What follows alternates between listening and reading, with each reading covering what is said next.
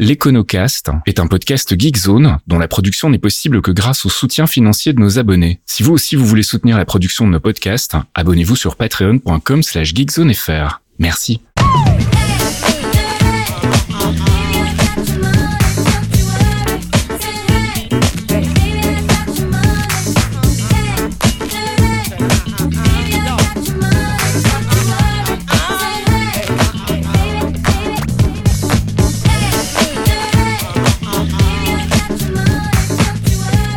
Bonjour Geekzone et bienvenue dans ce quatrième épisode de l'Econocast, notre podcast orienté économie et finance que j'ai euh, le plaisir de présenter avec mon ami Michael Vincent. Bonjour Michael. Salut Fasquille, bonjour à tous. On peut rappeler vite euh, qui tu es en fait et euh, quelle est ta, ton expertise en termes d'économie et de finance Avant tout, j'ai le privilège d'être ton ami Fasquille, mais voilà, dans le, dans le civil, je suis économiste après avoir passé pas mal d'années à la City. Voilà, je travaille comme spécialiste sur les affaires de, de stabilité financière. Voilà, tout un programme. Alors, ces petites précisions en fait sur euh, qui tu es, on va faire des petites précisions aussi sur euh, bah, la ligne éditoriale du podcast. En fait, on a eu quelques questions qui nous sont euh, revenues depuis le lancement du podcast, questions et réflexions d'ailleurs, pour nous dire tiens, vous n'avez pas parlé de ça, vous n'avez pas parlé de ça.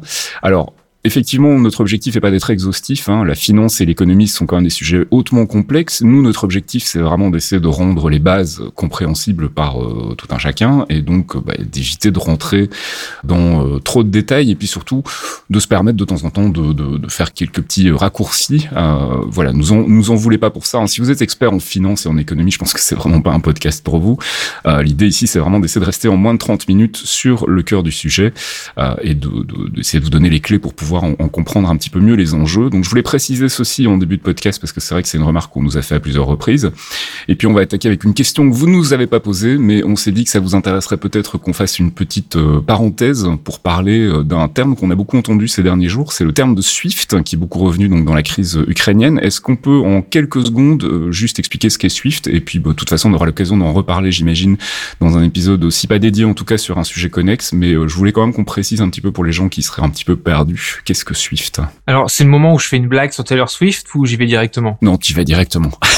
ok, non, alors je suis quand même obligé de commencer par un petit disclaimer. On a beaucoup parlé de Swift dans le contexte, bien sûr, du conflit euh, russe, enfin enclenché par Poutine euh, envers euh, l'Ukraine, mhm. un drame humain qui nous fait tous un peu flipper, mais qui est évidemment une catastrophe pour pour les Ukrainiens. Donc, je tiens quand même d'abord à ouvrir sur un message plus humain de, de, de solidarité avec avec les Ukrainiens, et, on espère que que ça va passer très vite et que et que l'Occident va permettre un dénouement rapide de ce conflit. Et parmi donc les options mises sur la table par euh, par l'Occident pour essayer de mettre un peu la, pression sur la Russie, euh, il y a euh, la proposition qui, qui, est partiellement réalisée par ailleurs d'exclure la Russie donc du système SWIFT. Alors on a expliqué que ça permettrait comme ça de bloquer la Russie dans la, sa capacité de faire des paiements ou de recevoir notamment des paiements en dollars.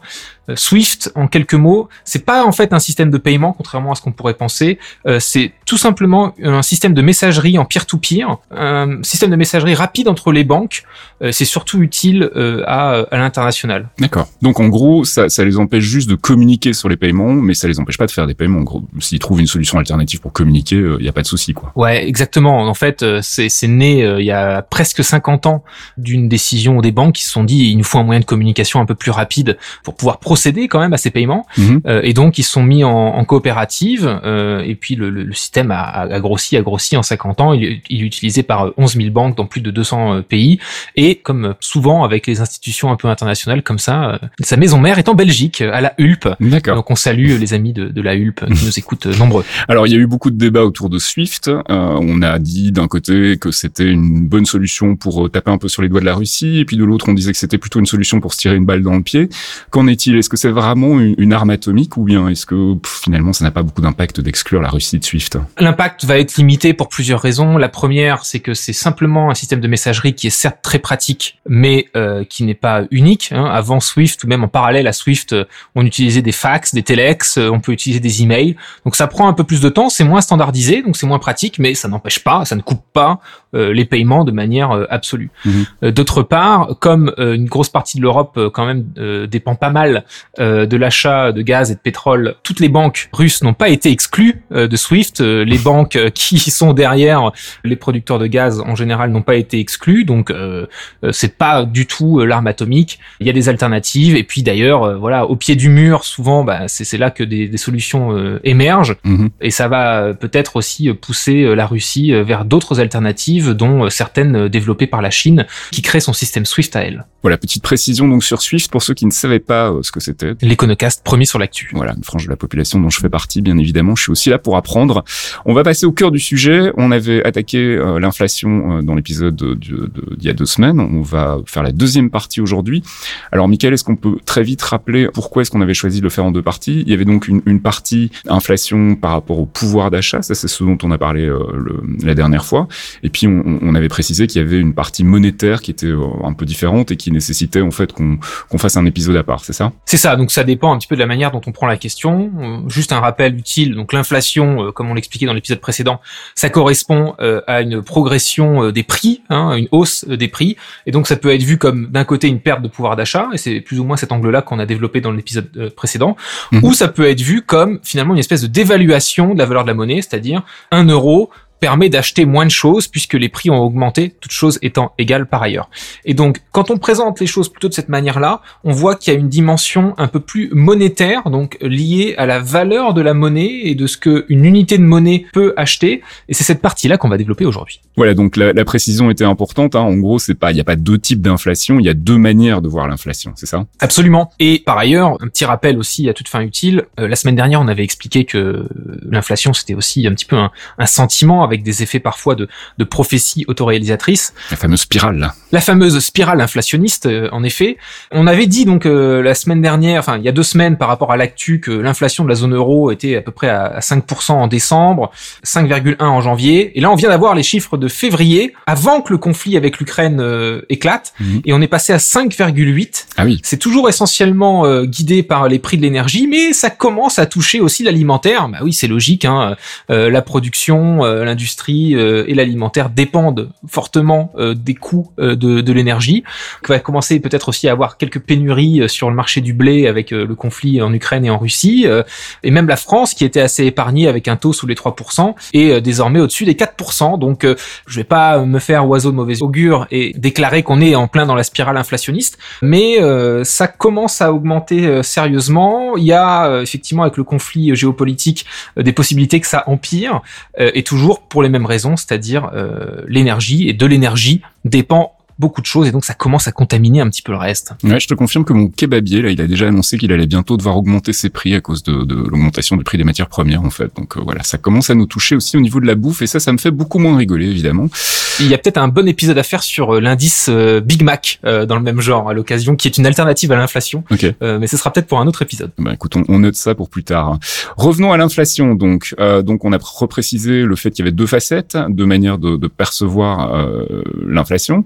On va évoquer donc aujourd'hui la seconde, la partie monétaire. Et donc, euh, bah, qu'est-ce qu'on peut dire en fait de cette inflation monétaire? Et déjà, qu'est-ce que la monnaie en fait? Alors, on va pas rentrer dans les détails aujourd'hui. On fera un épisode euh, dédié à la monnaie euh, plus tard, mais on va quand même préciser quelques quelques bases et quelques éléments qui permettront de, de mieux comprendre. C'est quoi une monnaie en fait? Oui, alors déjà, il faut comprendre si on part du point de vue que l'inflation, du point de vue monétaire, c'est qu'une unité de monnaie permet d'acheter plus ou moins de choses. Il faut déjà définir un petit peu la monnaie. Alors, effectivement, on va pas trop développer, mais il faut déjà comprendre qu'il y a plusieurs types de monnaies. Mhm. On va pas toutes les faire, mais déjà, il y a les pièces et les, et les billets. Donc ça, c'est ce qu'on connaît le plus finalement, mais c'est en termes de, de, masse monétaire, en termes de pourcentage de la masse monétaire, les pièces et les billets, c'est ce qu'il y a de plus euh, minoritaire. Il y en a finalement très très peu. La véritable monnaie usuelle qui est utilisée pour les paiements sur notre compte en banque, etc., c'est ce qu'on appelle la monnaie dépôt. Euh, elle est très majoritaire pour le commun des mortels et des entreprises, et ça correspond en fait euh, à une espèce de, de, de monnaie électronique, ou en tout cas de, de, de de ligne sur un, un, un, bilan comptable sur un ordinateur dans une banque. D'accord. Puis il y a une, il y a aussi parmi d'autres une monnaie bancaire, donc elle qui est réservée exclusivement aux banques pour leurs opérations de tous les jours, euh, qui permet de, aux banques d'échanger entre elles. Euh, on y reviendra un peu plus tard. Et puis il y a, il y a d'autres types de, de monnaies utilisées par la finance en général, pas que par les banques, euh, par exemple par des investisseurs. et puis on en avait parlé un petit peu sur l'épisode sur la dette publique, hein, donc certains investisseurs qui utilisent la dette publique comme une sorte de monnaie. on en parlait dans l'épisode 2. Alors forcément, quand on parle de monnaie, pour moi, euh, qui n'est pas de notion euh, particulièrement euh, pointue en économie, c'est la première chose à laquelle je pense, c'est la banque centrale. Et la banque centrale, ça reste quand même un truc un peu mystérieux. moi, j'imagine ça plutôt comme une planche à billets, un endroit où on garde nos réserves d'or. visiblement, c'est un peu différent. Donc, il me semblait important qu'on parle un petit peu de la banque centrale et qu'on explique un peu ce que c'est finalement, Michael. Alors oui, c'est pas tout à fait faux. Par ailleurs, la banque centrale, elle a ces rôles-là. Elle est notamment à l'initiative de la création des pièces et des billets, mais on l'a dit tout à l'heure, euh, cette monnaie, finalement, euh, pièces et billets, elle est très minoritaire dans le volume global de, de la monnaie. Hein. Mhm. Euh, l'essentiel de la monnaie qu'on utilise tous les jours, c'est de la monnaie dépôt, c'est de la monnaie en fait finalement créée par les banques, les banques commerciales, donc les sociétés générales, les BNP, les crédits agricoles. Quand tu vas faire un prêt à ta banque, la banque va pas sortir du cash de son coffre elle va tout simplement créer ce qu'on appelle de la monnaie scripturale. Donc, elle va rajouter l'équivalent de la de l'argent que tu empruntes à la masse monétaire. D'accord. Euh, et donc, euh, c'est ce qui est décrit par euh, l'expression les crédits font les dépôts. Et non pas l'inverse. on pense souvent que la masse monétaire c'est la somme de tous les dépôts, mais en fait non non, c'est plutôt la somme de tous les crédits. Un crédit correspond à un achat, un achat immobilier, un achat de voiture, un achat de un peu ce que tu veux, et ça vient du coup ajouter à la masse monétaire l'équivalent en dépôt, ce qui te permet du coup de faire ton ton achat immobilier ou, ou autre. Et ça, c'est ce qui se passe en temps normal. L'essentiel de la planche à billets, quelque part, l'essentiel de la création monétaire, il est fait par les banques commerciales. Ok, c'est assez surprenant quand même cette notion qu'on crée de l'argent en fait pour te le prêter et qu'on va pas taper dans la caisse en fait finalement. Je trouve ça, euh, je trouve ça assez surprenant. Ah, il y a un côté très euh, équilibre de marché. Euh, on laisse les agents économiques faire leurs investissements, faire leurs prêts. Les banques, finalement, on a délégué un pouvoir public de création mmh, monétaire Aux, aux banques commerciales. Et pour revenir du coup à cette banque centrale qui a quand même un rôle important, mhm. finalement la banque centrale c'est la banque des banques. Elle, elle contrôle plutôt une autre catégorie de la monnaie qui est la monnaie de banque, celle qu'on décrivait tout à l'heure. Ouais, d'accord. Donc pour résumer, le boulot d'une banque centrale, en fait, euh, c'est quoi et comment est-ce que c'est défini, euh, contrôlé, euh, comment c'est mis en place au, jour le jour? Ben Finalement, comme comme le pouvoir de création monétaire en temps normal, il est plutôt délégué aux banques commerciales. La mhm. banque centrale, elle est surtout là pour être la banque des banques et pour contrôler finalement ou pour intervenir si le, le, marché ne fait pas son, son boulot lui-même. Mhm. En gros, la banque centrale d'un pays ou du zone monétaire, hein, dans le cas de la zone euro bien sûr, c'est la banque des banques donc elle contrôle la monnaie de banque. Elle peut avoir un effet du coup sur l'argent, sur la monnaie que les banques s'échangent entre elles. Et euh, cette euh, banque des banques, elle est chargée par la puissance publique euh, d'appliquer donc la, politique monétaire dans le cadre d'un mandat fixe. Alors c'est important parce qu'en fait la banque centrale c'est une entité publique, mais elle est complètement indépendante des pouvoirs en place. C'est-à-dire que les élus ne peuvent pas ordonner des choses à la BCE par exemple. Elle agit en tout cas en principe mhm. en toute indépendance à partir du moment où elle respecte le mandat qui lui a été fixé. Alors a priori en plus les banques centrales euh, sont pas les mêmes d'un pays à l'autre. Elles ont des rôles qui sont pas tout à fait similaires, euh, ou même voir au niveau de leur organisation, ça peut différer. Euh, comment est-ce qu'on définit tout ça? Donc, tu as parlé de mandat, j'imagine que c'est par ce biais. Oui, absolument. Donc, c'est vrai qu'il y a des petites différences d'une zone monétaire à d'autres. Par exemple, la Banque d'Angleterre a la possibilité de faire des prêts à court terme auprès euh, du gouvernement. Mhm. Donc euh, c'est une façon pour le gouvernement anglais de, de, de, se financer, mais c'est pas c'est pas la majorité de, de ce financement, mais c'est une possibilité. Ou par exemple euh, la banque centrale américaine, la Fed, a aussi un objectif de plein emploi dans, dans son mandat. Mhm. Par contre, un truc qui est plus ou moins commun avec toutes les banques centrales et qui est notamment vrai pour la Banque centrale européenne ici en Europe, c'est que donc le rôle qui est défini par le mandat, il comprend avant tout et surtout l'inflation. L'idée c'est que le rôle numéro un d'une banque centrale, c'est la stabilité des prix. Et donc là, on revient à nos histoires d'inflation. La banque centrale, les banques centrales, la plupart, en tout cas dans les pays développés, c'est vrai pour la Banque d'Angleterre, c'est vrai pour la Fed, c'est vrai pour la BCE, euh, elles ont un objectif d'inflation à 2%. Alors j'en profite pour rappeler justement que l'inflation, c'est une notion d'équilibre en fait. Donc euh, il faut pas que ce soit trop fort ou que ce soit trop négatif, il faut que ça reste plus ou moins quelque chose de, de stable en fait. Hein. Donc euh, d'où l'inflation à 2%, j'imagine, qui est visée. Absolument, même si ça reste un poil magique, hein, on pourrait mmh. accepter que 1, 2,5 ou 2,5 c'est pas mal aussi, mhm. mais euh, le consensus est à 2%, euh, exactement pour cette raison-là. Alors comment on fait pour euh, maintenir cette stabilité financière justement? Quels sont ces outils? Donc les banques centrales n'interviennent que s'il y a effectivement un problème de stabilité des prix. Et comment? Avec quelques outils. Les banques centrales peuvent créer de nouveaux outils. Et d'ailleurs, après la crise subprime, les banques centrales ont commencé à utiliser ce qu'on appelait des, des, des, outils non conventionnels.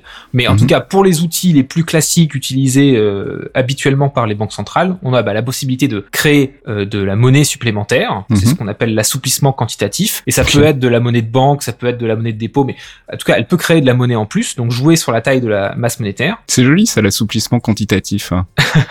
Euh, ou en anglais, euh, quantitative easing, tu l'entendras probablement plus comme ça. Mais oui, assouplissement quantitatif, euh, ça, ça permet d'avoir ton linge tout doux. Mais elle peut aussi euh, prêter plus directement aux banques, puisque euh, l'essentiel de la planche à billets est délégué aux banques. Mhm. Euh, elle va plutôt utiliser le canal bancaire pour essayer d'exercer sa politique monétaire, et on va expliquer un petit peu comment ça se passe euh, dans quelques instants. Euh, et aussi en fixant les taux d'intérêt, hein, les taux directeurs, ça aussi c'est une notion importante. En gros, vraiment grossièrement, les banques qui auraient besoin d'aller à la banque des banques pour avoir un petit peu plus de monnaie, ça va être fait donc du coup via un prêt avec un taux d'intérêt euh, dont le taux d'intérêt est fixé par la banque centrale. Et si la banque centrale veut euh, réduire un petit peu cet argent euh, pour les banques, elle va monter les taux, elle va Mhm. mettre des taux usuriers. Et puis si, et ce qui va du coup limiter la capacité des banques à faire de nouveaux prêts et donc limiter la masse monétaire.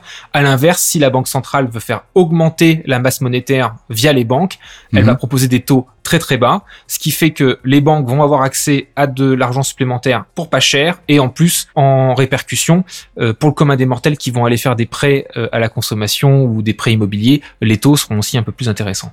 Alors comment ça se passe au niveau de la monnaie quand on est dans une période de crise? Cette monnaie qui est créée par la Banque centrale, donc comment ça se passe?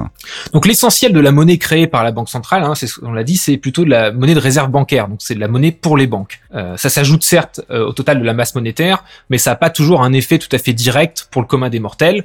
C'est un effet plutôt indirect, ce qui permettra de donner un petit peu plus de marge de manœuvre aux banques pour qu'elles fassent leur boulot. Et on voit que parfois euh, c'est plus ou moins heureux, mais c'est vrai que c'est pas forcément toujours le moyen le plus direct euh, d'agir sur euh, sur sur l'inflation. Mais en tout cas, l'idée, c'est c'est celle que voilà, la pédagogie, c'est de la répétition. Donc, je vais quand même reprendre un peu un peu l'exemple. L'idée, c'est que si je veux augmenter la masse monétaire, donc pour diluer un petit peu les prix et donc euh, Augmenter le pouvoir d'achat. pour augmenter le pouvoir d'achat exactement. Donc ça va avoir un effet sur le taux de change.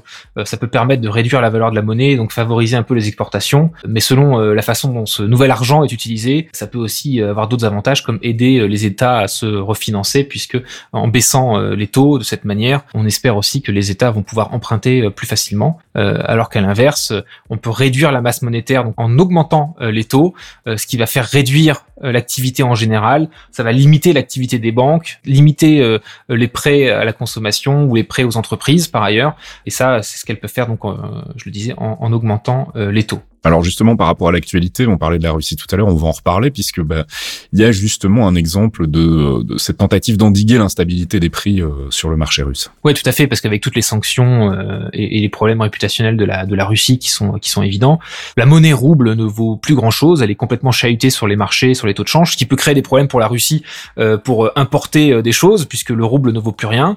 Et donc, ça a forcé euh, la Russie à passer ses taux directeurs, en tout cas la Banque centrale russe, de 9,5% à 20%. Alors, à titre de comparaison, on est à moins 0,5 euh, en, en Europe.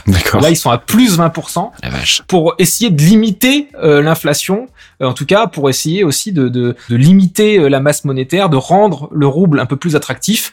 Mais c'est évidemment pas sans conséquence parce que ce qu'on gagne d'un côté, on le perd de l'autre. Et donc pour le commun des mortels, ça veut dire que les prêts classiques euh, à la consommation ou pour l'investissement des entreprises euh, vont avoir des taux euh, usuriers. C'est plutôt pour tenter de limiter la casse sur le taux de change. Donc ça peut être intéressant pour les importations. Mais pour le reste, ça va être une situation qui sera pas forcément tenable très longtemps.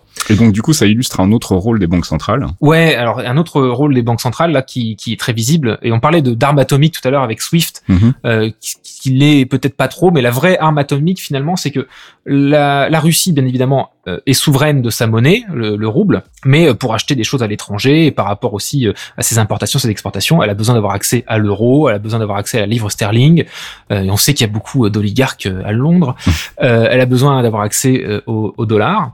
Et la véritable arme atomique, finalement, c'est ce que les banques centrales étrangères euh, à la Russie ont fait, c'est que euh, les banques centrales entre elles, en fait, ont des lignes de crédit les unes avec les autres. Mhm. Donc, si par exemple une banque européenne a des problèmes pour avoir du dollar, elle peut aller voir la BCE et la BCE a un accord avec la Fed et la BCE peut du coup filer du dollar à cette banque-là. Et ben dans le même avec la même logique, la banque centrale russe a des avoirs dans les autres banques centrales pour pouvoir aider un petit peu s'il y a besoin de, de monnaie étrangère, et donc les banques centrales étrangères ont frisé les assets de, de la Russie, donc la Russie n'a plus accès ah. finalement aux lignes de crédit qu'elles avaient qu'elle avait à la Fed, à la BCE ou ailleurs, ce qui ce qui là pour le coup est une véritable arme atomique puisque ça va commencer à poser des problèmes chez pas mal d'entreprises, chez pas mal de banques, etc., euh, qui ne vont plus pouvoir faire de, de paiement à l'étranger. Et ça peut même aussi euh, créer un problème de défaut euh, de la dette russe qui ne pourra pas rembourser une partie de ses avoirs en monnaie étrangère. Alors pour parler concrètement, maintenant qu'on sait un petit peu mieux euh, euh, ce qu'est une banque centrale et quel est son boulot, euh, la question logique évidemment pour un noob comme moi, c'est de se dire bah, par rapport à la crise actuelle, par rapport à l'inflation actuelle qui visiblement continue de grimper, qu'est-ce que peut faire la banque centrale concrètement? Est-ce que c'est son boulot finalement? C'est vrai qu'il y a quand même une bizarrerie. Euh, on explique que l'inflation est quasiment à 6%, ça fait un petit moment que l'inflation euh, augmente dans la zone euro, donc loin des 2% qui est l'objectif de la BCE, et donc on se dit, mais euh, que fait la BCE Qu'attend la BCE Bon, ce qui est intéressant déjà de savoir, c'est que si on regarde les dix dernières années, la BCE n'a quasiment jamais réussi à atteindre sa, sa cible d'inflation à 2%, elle était toujours Bravo, les gars. en dessous. voilà, donc ce qui, ce qui fait poser la question de, de l'impuissance un peu de la BCE avec ses outils actuels de pouvoir faire quoi que ce soit sur l'inflation, puisque ça fait 10 ans qu'elle rate un peu sa cible. Mais là, mhm. on est dans une situation quand même euh, vraiment inflationniste qui pourrait être beaucoup plus euh, euh, problématique. et c'est vrai que la, Banque centrale est, un peu emmerdée parce qu'avec les outils qu'on vient de décrire, alors on les a pas tous décrits, il y a notamment l'assouplissement quantitatif qu'on traitera probablement dans un épisode à venir. mais le, souci, c'est que la nature même de l'inflation, bah, quand c'est un petit peu comme on a expliqué avec la Russie, un problème sur les taux de change, etc., suite aux, aux sanctions, bon bah ça peut être efficace d'augmenter les taux puisque ça va avoir un effet sur le taux de change et donc euh, la, la, nature un peu financière de l'inflation fait qu'il y avait quand même quelque chose à faire. Là, la nature de l'inflation euh, en, en, Europe, c'est euh, la crise de l'énergie avec une crise géopolitique qui va créer des pénuries sur certaines matières premières et notamment sur l'alimentation. c'est des problèmes long terme et c'est pas effectivement en jouant trop sur les taux ou en faisant de l'assouplissement quantitatif que la BCE pourra faire grand chose. c'est une des faiblesses qui est pointée en ce moment de, de la Banque centrale. À la limite, la BCE pourrait avoir un rôle plus actif dans l'allocation sectorielle du crédit, c'est-à-dire que comme elle prête aux banques à des taux plus ou moins intéressants, elle pourrait dire bah, on vous prête uniquement si vous faites euh, des prêts liés à des investissements euh, liés à l'énergie, des mhm. investissements qui seraient en capacité, qui seraient bénéfiques, qui seraient bénéfiques, exactement, qui seraient capables de refaire poser la question de notre souveraineté euh, énergétique et donc typiquement des investissements sur le renouvelable pour dépendre mhm. un peu moins des hydrocarbures. Mais là aussi, même si ça pourrait être intéressant comme outil, euh, c'est des outils quand même long terme. Euh, on va pas, euh, enfin, une transition, ça se fait pas en deux jours. Mais ça, c'est pas plutôt le boulot du gouvernement, du coup? Bah si, ça fait aussi partie des autres limites. C'est que la BCE, elle fait de la politique monétaire, donc elle agit un petit peu, voilà, comme ça sur les taux de change, sur les prêts qu'elle fait aux banques, mais elle a ce principe d'indépendance et aussi de neutralité du marché. Donc pour beaucoup d'orthodoxes, elle n'est pas vraiment censée dire ce que sont les mauvais prêts et ce que sont les bons prêts. Donc il y a quand même pas mal de tensions sur le fait que Verdi sa politique, euh, c'est pas toujours populaire chez certains euh, conservateurs. Bon, la vérité, c'est que c'est euh, que l'indépendance de la BCE d'une part, que la neutralité du marché d'autre part, c'est un leurre, hein, puisque euh, de toute manière, les nominations des, des dirigeants de la BCE, euh, c'est des nominations euh, politiques, donc il y a quand bah même une influence politique. Mm-hmm. La neutralité de marché, elle n'existe pas puisque un marché neutre, c'est-à-dire où on n'y touche pas, bah, c'est un marché extrêmement polluant. c'est un marché qui finance aussi la Russie, donc il y a, y a, jamais rien de neutre mm-hmm. en, en, finance. Et ça aussi, c'est un leurre. Donc il y a quand même peut-être une porte ouverte pour que la BCE s'y mette. Mais effectivement, beaucoup peuvent s'accorder sur le fait que même si la BCE peut s'y mettre et doit s'y mettre, ça reste quand même avant tout hein, le choix des investissements, le choix de la vie qu'on veut pour euh, nos citoyens, c'est plutôt un problème budgétaire, c'est plutôt un problème de nos gouvernements et peut-être un peu moins de euh, la Banque centrale européenne, même si elle a un rôle à jouer là-dessus et que clairement, si elle veut respecter son mandat euh, d'inflation à 2%, il va falloir quand même s'attaquer à la racine du problème.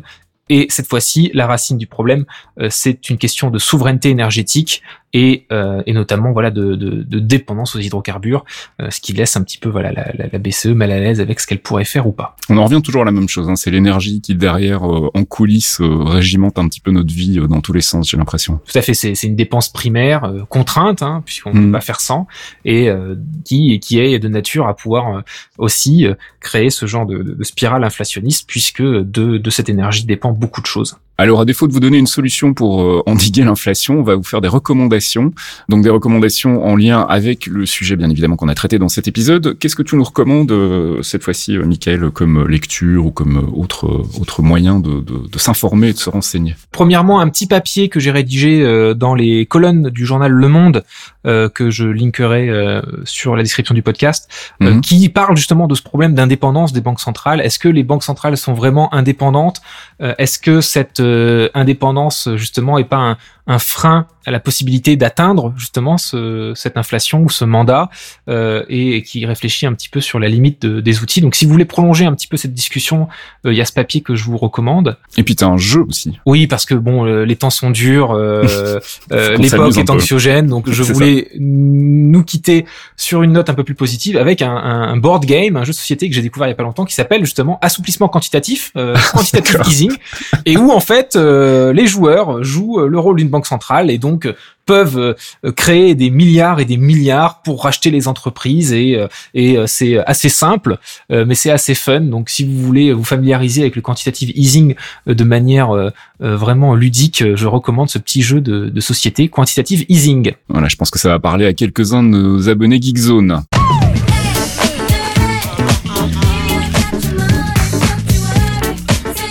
Et c'est la fin de ce quatrième épisode de l'Econocast, deuxième partie sur l'inflation. On espère qu'on aura un petit peu défriché le sujet pour vous. Et puis si vous avez encore des questions, n'hésitez pas à venir nous les poser dans le forum, sur Twitter, sur Discord. On est là, on est un peu partout. Euh, n'hésitez pas à nous solliciter. Et puis nous, on se retrouve bah, dans deux semaines, deux, trois semaines, d'ici euh, d'ici une quinzaine de jours, je dirais, pour un nouvel épisode. On n'a pas encore défini la thématique, mais on vous l'annoncera dès qu'on en saura plus. Et puis bah, merci Michael pour euh, ton, ton éclairage sur cet aspect de l'inflation qui nous préoccupe tous un petit peu pour le moment. Merci à toi, Faskill, et merci à nos fidèles auditeurs. À bientôt dans un nouvel épisode de l'Econocast. Ciao. Ciao.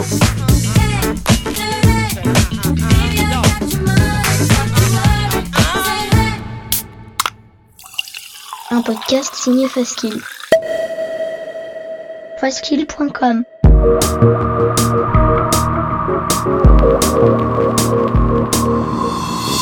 Torréfaction, c'est votre rendez-vous hebdomadaire sur geekzone.fr avec une sélection de l'actualité proposée par Caféine et Fastkill. Gaming, culture, software et tech, ont fait le tri dans les news de la semaine pour vous proposer un récap digeste d'une demi-heure, histoire de ne rien louper des infos essentielles. Torréfaction, c'est votre rendez-vous avec l'actu geek tous les vendredis matins à 8h sur geekzone.fr.